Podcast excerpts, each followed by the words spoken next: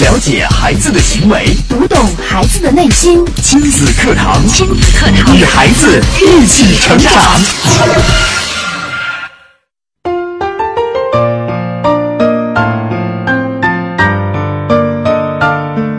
听亲子课堂，做智慧父母。欢迎大家锁定频率，收听我省首档以心理学为基础的亲子教育节目《亲子课堂》。各位好，我是博文。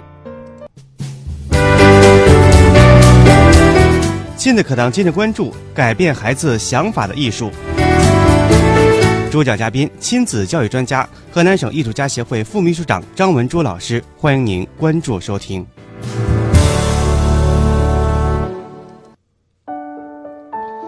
节目的开始，我们首先有请张老师。张老师，你好。大家好。新的一年开始了，我们的家长发现了一个过了一个假期之后，孩子养成了很多不尽人意的坏习惯，也冒出了很多无理的要求。在面对孩子无理要求的时候，应该如何应对呢？我们应该怎么做呢？要用什么方法呢？要用什么语气呢？我觉得张老师应该给我们讲一讲，来改变孩子想法的艺术。嗯。嗯，这样啊，我觉得，呃，我们今天说这个哈，看似是，嗯，孩子的无理要求，我们应该怎么办？其实呢，在无理要求的背后呀，能产生很多很多很多的问题，可能到了青春期，家长才体会到，那么到那个时候，你体会到的时候已经晚了。嗯啊，那么面对孩子的无理要求，什么叫无理要求呢？呃，我想先问问收音机前的听众朋友们，嗯，也问问博文，你认为孩子的无理要求都有哪些？其实对于孩子的无理要求呢，有很多很多。像我们在超市里面看到有些孩子想买这个玩具，爸爸妈妈已经同意给他买一个玩具了，但是。他不知足，他拿了这个娃娃之后，他还要拿那个变形金刚，还要再买一个小车，这个玩具是拿不完的。嗯，我觉得当孩子拿一个玩具说“爸爸妈妈能不能给我买一个玩具”，我相信很多父母都是同意的。但是如果说没有限制，没有任何节制，拿很多很多很多玩具的过程当中，嗯，这就是一种无理的要求。嗯。其实呢，嗯，我们今天这个话题呢，在我写这个导语的时候，哈，嗯，只是说了这个假期。那么，呃，在这个假期里呢，哈，我们很多成年人都已经是，嗯，改变了我们平时的生物钟，嗯，啊，一觉睡到十点或者十一点啊，甚至有的年轻一点的，呃，甚至是我的，因为我的学生有的都十六七岁，就是一天窝在床上，然后晚上啊，对，几乎是能睡到下午两三点。嗯，那天我就在群里跟我学生互动嘛。呃，居然睡到了下午两三点，那么好，这个是我们可以有一些适度放放松哈。那么孩子呢，他们也在跟大人一起放松，在干嘛呢？哎，睡觉睡到九点多十点，因为孩子可能起得比家人早，起来第一件事就是打开电视，要不然就是玩 iPad，要不然就是玩电脑游戏。嗯啊，好呀，玩啊玩啊玩了一天，嗯，父母呢，哎。突然睡醒了，或者想起来了，哎，开始说：“哎，不能再玩了，不能再玩了。”嗯，赶快学习去。这会儿好像劝不住了，劝不住，那再玩一会儿吧。过年了嘛。对。然后接着玩，玩了一会儿呢，哎，发现不行不行，真的不能再玩了。那那吃饭吧。然后孩子这个时候已经玩的哈，就我们成年人对着电脑对一天，我们也迷了，就就不知道该怎么样，有点头晕，头晕了，不想吃饭，不想吃饭呢。哎，接下来中午饭没有吃，晚上饭呢就就是也是吃的没有规律，对，嗯，晚上又接着又睡了，睡了以后第二天接着这样，哎，有的孩子呢不是在家玩游戏，有的孩子是一睁眼要出去玩。好，家长走，带着出去玩去。就像刚才博文说的，各种买，看到这个买这个，看到那个买那个。嗯，还有一些孩子呢是什么？去拜年，拜年呢，哎，见到呃吃的喝的，只管吃啊，吃的到自己积食为止。孩子呢，只挑自己喜欢吃的，因为大人顾不上。过年的时候，大家都是很开心的，喝饮料。大人拿出饮料的时候，孩子也在喝啊。那个特别是嗯，可乐啊，碳酸饮料啊，那孩子其实，在国外啊，这个可乐，特别是你你到航就是飞机上，你要是到嗯国外的航空公司，是拒绝给孩子倒那个碳酸饮料的，嗯，特别是可乐。那么我们的孩子呢，过年就开始各种放纵，对，嗯，这些嘛还好，我们可以理解的是因为过年了啊，但是呢，就是因为过年了，我们家长心里知道哦，我这个时候是特殊时期，我可以给孩子一种放纵，但是孩子不知道，孩子他没有过年的概念，他只知道哦，我放假了，嗯，然后我现在可以。哦我突然间得到这么多的，我这么多的无理要求，全都得到了实现和满足。那么，哎，开学了，对，收不住了，可以 也这样吗？开学了，突然间收不住了。家长呢，也是突然间让孩子去改变，突然间就是去适应开学的这种状态，和孩子和和家长的这个相处方式，还有孩子和学校的这个生物钟，还有对学校的学习方式，你觉得他能够改变过来吗？其实孩子好像比家长更难适应这个过程，因为孩子放假只放了三十天，家长仅仅放了七天时间，上班都有点不适应，对更别说三十天的一个假期了。那么就产生了很多问题。嗯有些孩子，几乎是有一半的孩子，都告诉家长说我不想去上学了。特别是一年级的孩子，或者是幼儿园的孩子，那么，呃，也不乏一些初中的孩子。那么高中的，那他已经哎，其实已经快成人了哈，有些自己的思想了。他认为，嗯，这个时候我我得去，就这样，也有个别的高中生也是不愿意再去学校了。嗯，那么第一个问题就来了，家长呢，啊，马上就说怎么办？呃，那个，哎呀，老师啊，专家呀，嗯，这个我孩子不想去上学了，怎么办呢？怎么怎么说，怎么劝都不去呀？这就是第一个问题。嗯，那直接导致的是你满足他的无理要求，导致的是他不想去上学，对。他调整不过来了。对，在这里我们要问一下各位家长朋友们，您身边的孩子有没有出现这种假期综合征呢？他不想上学，或者说在这个假期当中有什么样的问题，您已经发现了，您现在想解决，但是无法跟孩子来沟通，也欢迎您通过两种方式和我们节目取得互动，把您的问题发送过来，让张老师帮您解答。您可以登录新浪微博，搜索“迪兰路言亲子课堂”，在置顶微博下跟帖留言，或者您可以登录微信，搜索“亲子百科一二三”。亲子百科是汉语拼音的全拼，一二三是阿拉伯数字，把您的问题发送过来就可以了。嗯，那么呃，我们再接着往下说哈。那么其实孩子的无理要求哈，嗯，第一是他不想上学了，嗯那么还有一种呢是，嗯，早晨不想起，啊，你把他拉起来了，他去了，去学校呢就是自己迷迷糊糊的，不知道在干嘛是，啊，甚至呢，哎，我我女儿说他们班有一个同学一个寒假作业都没有写，不知道在干嘛。一个寒假作业都没有写。对，没有写寒假作业，那更别说他的就是假期生活是什么样的，肯定是一直在玩。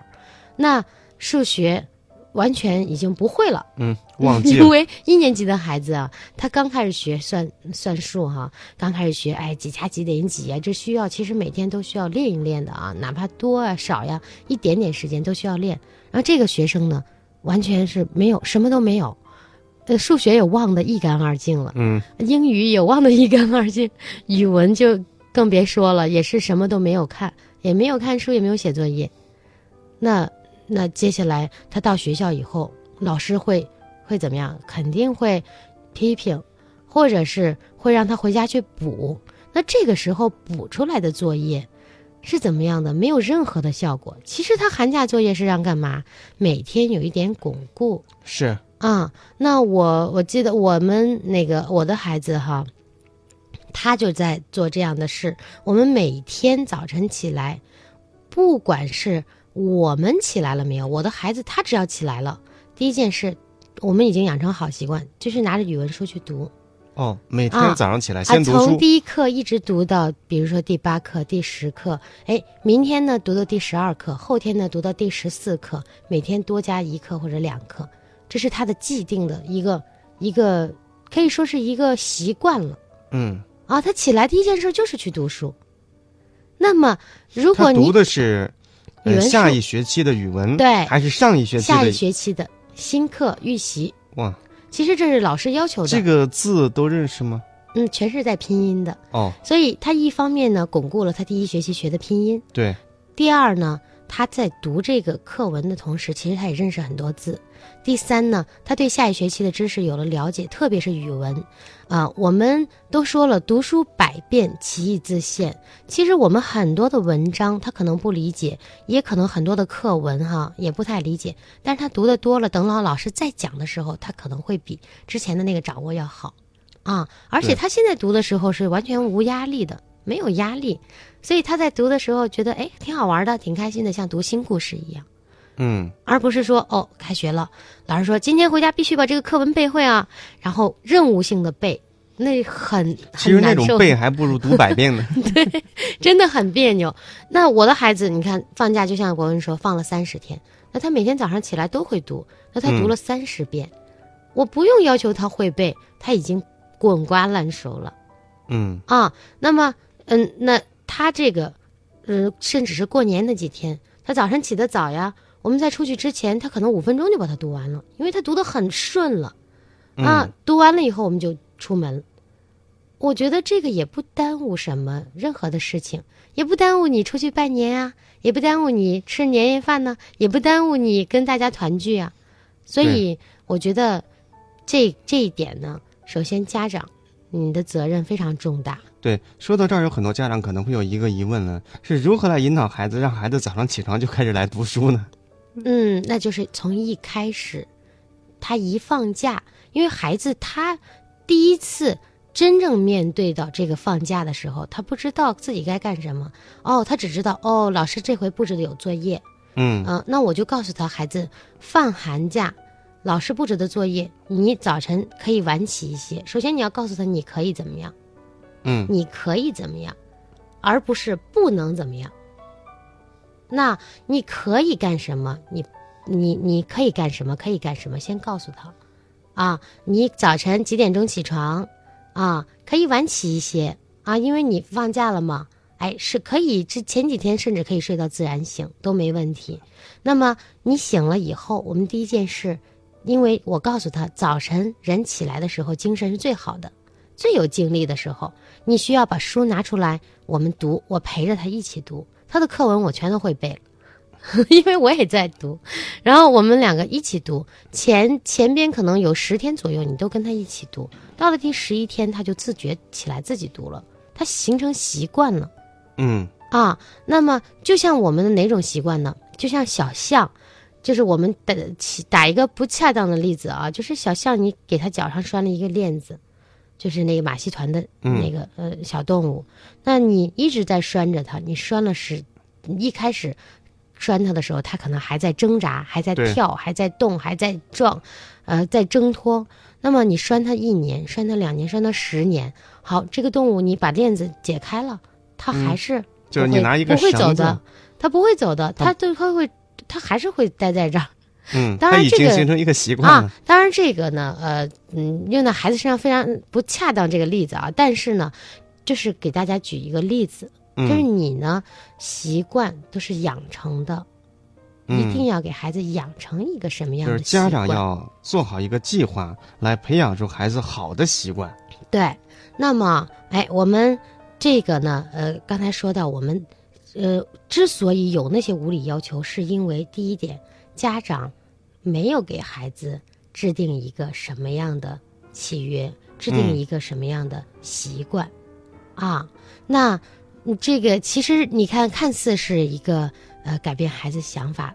想法的事情，对吗？啊、看似是改变孩子无理要求，怎么样面对他无理要求的事情，其实呢，这后边有契约管理，啊，你需要契约，有习惯，好习惯的养成，啊，那么接下来又有什么？又有什么呢？我们接下来再讲。那我们首先，我们如何面对孩子的无理要求呢？我们先得知道他为什么会有无理要求，他为什么会有呢？哎，之所以为为什么会有，就是因为他第一是因为我们没有给他养成好的习惯，这我刚才说的没有契约。那还有什么呢？还有什么呢？首先是孩子在试探你大人的底线，哦，孩子在试探大人的底线。他在试探你的底线。嗯，他试探什么呢？孩子也是很，聪明的。对他一看哦，你看看这个过年这几天哈，嗯要什么买什么。看来这个大人的底线是可以 可以下降、可以放松的。对，好，那么哎，我今天买了一个玩具，我明天再要三个玩具，哎，家长还给我买了，因为过年了嘛。嗯好，第四天我再要六个玩具，就是一直在要，一直在要。那么家长呢？哎，可能有点儿，甚至是有的时候过年我们会发现，过年的时候家长也会吵孩子呀、打孩子呀，可能就是因为他控制不住了。嗯，不可控了，然后他跟孩子形成了一些就是这种激烈的矛盾。那到了后来，他 控制不住，这是因为什么呢？因为孩子已经发现你的底线没有了，他已经嗯攻破了你的所有的底线。对，孩子已经很了解家长了。对孩子在做任何事情的时候，他对于家长，他都已经知道你下一步该怎么做。嗯如果说你不给我买，我第一闹，我哭。过年的时候特别有意思啊！嗯我过年的时候，我到一个朋友家做客，嗯、他们家呀，呃，他还叫了别的朋友，那个朋友我从来没有见过，哎，但是他有一个孩子跟我的我们家的二女儿哈一样大，都是两岁多，嗯，我们会发现，哎，吃饭的时候吃着吃着，怎么突然这个孩子就躺地上了？嗯，就是哎撒泼，吗？你会发现，哎，怎么玩着玩着玩具，他也就躺地上，他的既定动作就是往地上一躺，你也不知道他在干嘛，他也没有哭，他就往地上一躺。他生气了，对吧？然后我在我我看到他这个行为，我就在想，他在家里边第一次跟家长有什么无理要求的时候，就是这么来解决的，往地上一躺，好，家长就满足了，嗯。完全不知道该怎么办了。哎呀，宝宝，你怎么会躺地上呢？地上这么凉，快起来快起来！有什么事儿？然后他觉得嗯，哎、你看我拿捏住你了，哎，我现在就可以继续提我的要求了。我一提你就满足我了嗯，啊！还有一些孩子呢，干嘛撒泼，开始无理的叫这呀、这个我在。超市里面、商场里面见很多很多。嗯有些孩子家长无论怎么样劝，孩子就在那儿撒泼，就不起来。那这个时候我们怎么办呢？就对于这样的小朋友，嗯，如果说我遇到这种情况的话呢，我会让孩子就在那儿撒泼，我会在远处稍微在他的视线的范围之内，远远的坐在那儿等着，哭吧。对，嗯、我觉得博文现在已经呃这么多年了，已经已经掌握了一些精髓啊。那其实家长啊，你劝他干嘛呀？嗯，不用。劝他，他就是在试探你。你有劝他的时间，你就有走就一边看他的时间。你你孩子甚至他觉得，哦，你花这么大把的时间在劝我，看来你还是想满足我那个要求，对，看来我还是有机可乘的。嗯他认为你是有有有松动，啊，就像我们平时哈出去还价，你会发现，哎，我买一个什么东西，哎，路边的卖的呃那个呃水果，哎，那个老板便宜点吧，他不便宜，哎，我们转身走了，别人会叫着我们，嗯，对吧？可是哎哎便便宜点儿，那个给你便宜点儿，你回来吧。这个其实跟你劝孩子是一样的，他也往地上一躺，你要是不理他，他自己也没意思了。他往地上一躺，你赶紧去劝他，证明你觉得哎，哎呀，我我我，他这个要求其实是不是还可以松动一下？嗯是，他就是在干嘛呀？嗯跟你讨价还还价价。哎，你跟买东西是一样的。嗯，哎，他其实孩子是天生的心理学家，真的是嗯这样。对他也在尝试这个社社会，尝试别人的心理。，对我们家二宝哈，有没有啊？之前也有啊，在他刚开始哎，知道哦，我要去买东西，我要看电视，我要就很多第一次的时候，我都会给他一些界定。他呢，一他也会啊，就看着我的眼神，或者是不看我，找他爷爷，找他奶奶，找爸爸，找姐姐，然后看着谁的眼眼神跟他对上了，马上啊 开始哭。你要是说啊，好好，大家都起来，别别理他啊，嗯，哎，他就哎呃自己就没有是没就没有调了，就干脆不哭了。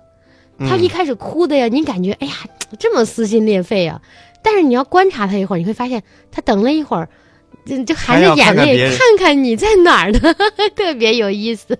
嗯 那你第一次你就不理他，而且告诉他你哭也没有用啊，你不要演戏了，然后你就可以你说妈妈在那儿等着你，今天这个事儿肯定是不能做，就是不能做，然后你就去一边儿就行了。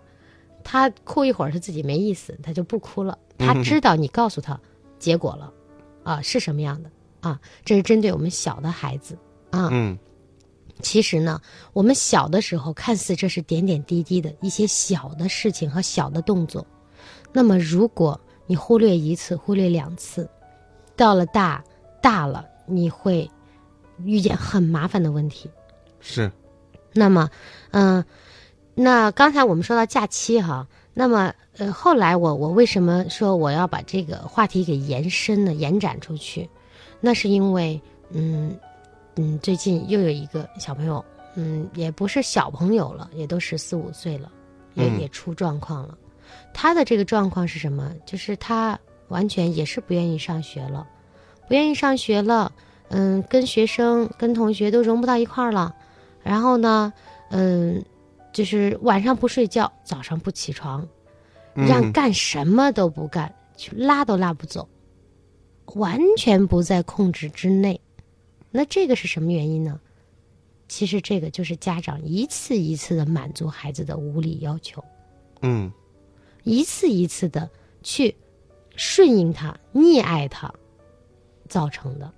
嗯，四到五岁的一个孩子，如今出现这种状况，应该说十四岁，十四四岁，嗯十四岁的孩子出现这种状况，应该说改起来会稍微有点难度吧？嗯，因为他太多年的积累了。对，但是他能不能改呢？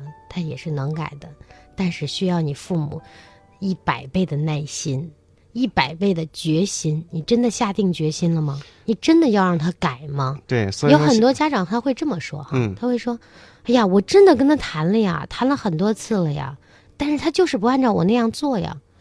嗯，说这种话的家长，应该说是没有耐心的家长。”说这样话的家长，是你真的没有遇到大麻烦，嗯，也没有下定真正下定决心。对，他是没有耐心。嗯，为什么现在很多的我们说，嗯，很多的孩子在干嘛呢？做啃老族。那么啃老族，其实这是孩子的错吗？这是家长的错，他为什么会啃老呢？我们先想想他为什么会啃老，因为家长愿意被啃呢。因为家长给他了充足的后援，对，给他了充足的钱物，还有吃住，什么嗯都有。那他还有什么奋奋斗目标呢？他完全没有目标吗。嗯，他觉得我只要问你要钱，你就给我呀。那你养我是天经地义的。是，那接下来呢？你觉得他不啃老可能吗？他肯定会啃老的。你让咱们任何一个人，好，博文，你现在家里边好有，呃，几百个亿，呃，那个你明天早晨六点钟起来啊，你去上班啊，你会去吗？嗯，这个我也没有几百个亿，我也体会不到。好，我们现在假设，如果我有很多的钱，那我还去上班干嘛呀？我上班不就是为了挣挣钱生活？嗯，那我现在有很多的好的很多的钱，很好的生活，我还去上什么班呢？我还去奋什么斗啊？嗯，我没有动力可能说奋斗这种激情要少了很多，没有激情，没有激情。嗯，因为人都有一个对我上班挣那么多钱，还不如我在家坐着挣得多。对，而且我现在已经有那么多钱了，我嗯把它放到银行，是不是能拿很多利息啊？家长有的时候哈，但凡出这种事情的孩子，家里边都比较有底子对，比较有经济基础比较好，比较嗯殷实。那么之所以这样，孩子他他也知道你家里是个什么状况啊，而且呢，他衣来伸手，饭来张口，习惯了啊，要钱给啊，要呃要手机给，嗯，那这个妈妈呢还说道，那你看我要是嗯不让他呃不让他在家里睡觉，他就玩电脑。那玩电脑，我说那你可以先跟孩子谈，你告诉他，明确告诉他，我如果我们接下来这段时间你也不去上学，你在家里边一直打电脑，不好意思，你电脑肯定要没收了。他说那没收了，他打手机。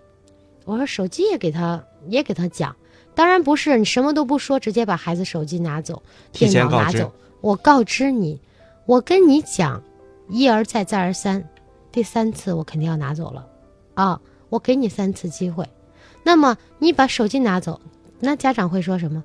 手机拿走了，他爸爸还会给他买。哇，那你想一想啊，那妈妈把手机拿走了，爸爸又爸爸再给他买一个，买一个妈妈拿走一个，他又买一个。我说那因为你们家还是有钱，嗯，那你就他买一个你拿一个，他买一个你拿走一个，我看看他能买多少个呢？你看看他最终他爸爸能够到一个什么样的底线呢？嗯，这个家庭教育理念不统一啊，嗯，爸爸和妈妈的理念完全是两回事儿。不过我觉得这这也没有关系，嗯也阻挡不了你对孩子的改变，因为爸爸其实很多爸爸都是在外边挣钱，他只负责养家。那么你是跟孩子朝夕相处的人，他不是一个电话就能改变孩子的，嗯还是因为你跟他朝夕相处的时候的一些想法和一些给他养成的习惯出了问题。对，嗯，那么，那么第刚才我们又说到孩子在干嘛试探家长的底线，对吧？对。哎，家长无底线的时候，就会出现很多的问题。那么孩子发现了，好，我可以向父母施压，啊，那我一施加压力，就满足我，啊，那么，哎，我甚至是满足我一些不合理的要求。嗯那我们家长应该怎么做呢？一开始就给孩子说你可以做什么，什么是合理的，啊，那些不合理的你不要，就是不要跟我说，也不可能满足你。可以明确的先告知孩子，但是呢，孩子会不会会不会有这种无理要求再提出来呢？他肯定会提出来，不会说你跟他一说他就不提了。但是呢，你提前有话在先，当他跟你提的时候，你可以把那个事情给他拿出来重新说一遍，而且要告诉他，哎，之前我跟你说过这件事情，不好意思，这件事情我现在不可以做。那么他就有一个哦底线了。就像有一次我的朋友到我们家做客，嗯、我们家宝宝在玩 iPad，他玩之前问我妈妈，我可不可以玩五分钟？我说可以，我说今天你可以玩十分钟。那么他就去了，在将近十分钟的时候，我跟他说：“哎，孩子，快到时间了啊，你这个游戏赶紧给他结束了，玩了这一关，把手机给我。”然后呢，哎，他玩着玩着，可能玩过时间了，我说到了，然后他说我再玩一分钟，嗯，我说不可以了，我就把手机拿过来了。他我的同事说：“哎，哎，你的孩子怎么也不哭也不闹啊，就这么听话就给你了。”我说：“因为我之前给他说好了，我们有约在先，嗯。所以他知道他现在已经是到了这个底线了，这个事情的底线，那他不可以再去超越，不可以再去逾越这个这个底线。哦，呃，不可以玩再玩一分钟，再玩一分钟，那那好，现在是给我的时间，那他时间长了，他他很多事情他都会知道是有规则是有底线的，要去按照那个规则做的。啊，虽然说，嗯，但是有些听众呢会这样哈，会曲解我们的意思，甚至会断章取义。他会说：“你看，我就是按照亲子课堂的理念，我放开孩子，我不管，嗯、我让他轻松，我让他快乐，玩 iPad 一玩玩几个小时，你觉得这叫，这、嗯这叫放松吗？对，这个放放手之前是必须要制定好规则的，对必定要按照规则来，你再嗯放手。如果说没有规则、没有规矩、没有达成契约，你放手了，那叫放纵孩子。对你就像孩子，你去人家呃，就是我们到海边儿，他为什么要拉一个浮漂，告诉你你只能在浅海区域游，提前告诉你了，嗯，然后你可以随便玩儿。是，而不是说啊随便玩吧，那我就非得要到深海区，深海区有鲨鱼呀、是啊，对吗？深海区有什么呀？有各种各样的，嗯，那那 我们也不知道是什么样的未知生物，对吗？嗯，那有食人鱼也不是没有啊，对吗？对，那你逾越了这个，你可能就要大麻烦了。是。所以说，办任何事儿呢，都是需要规矩的。家长如何跟孩子来制定这个规矩，如何跟孩子沟通，如何能够放手让孩子在一个非常好的环境当中成长，是非常重要的。欢迎大家通过两种方式和我们节目取得互动。您可以登录新浪微博，搜索“迪兰路言亲子课堂”，在置顶微博下跟帖留言，或者您可以登录微信，搜索“亲子百科一二三”。亲子百科是汉语拼音的全拼，一二三是阿拉伯数字。